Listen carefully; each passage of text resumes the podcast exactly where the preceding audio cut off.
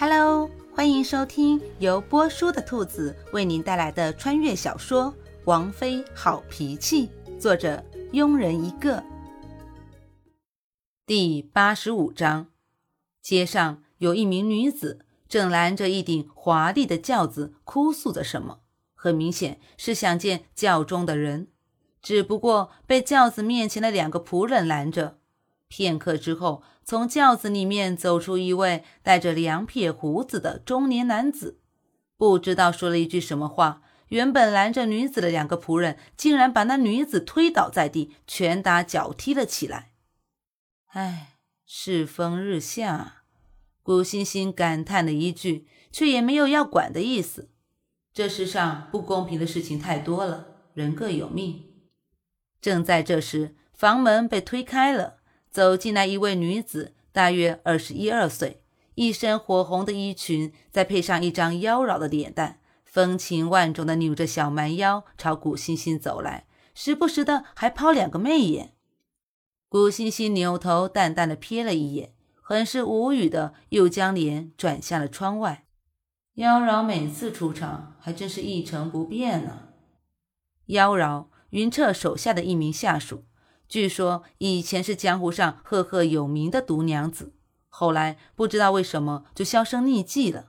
别人不知道，古欣欣可是清楚的很。这算是云彻的一个八卦吧。当年因为毒娘子受伤被人围堵时，云彻意外救了她一命。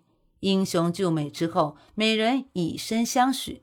只不过妾有意，郎无情。再加上妖娆比云彻还长了两岁。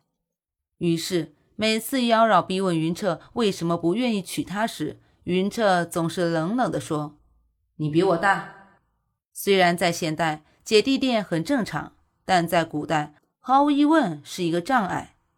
久而久之，妖娆也不再提了，甘愿做起了云彻的左右手。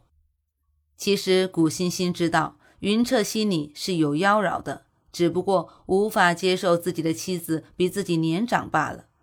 而年纪问题，恐怕也是妖娆心中的一个阴影吧。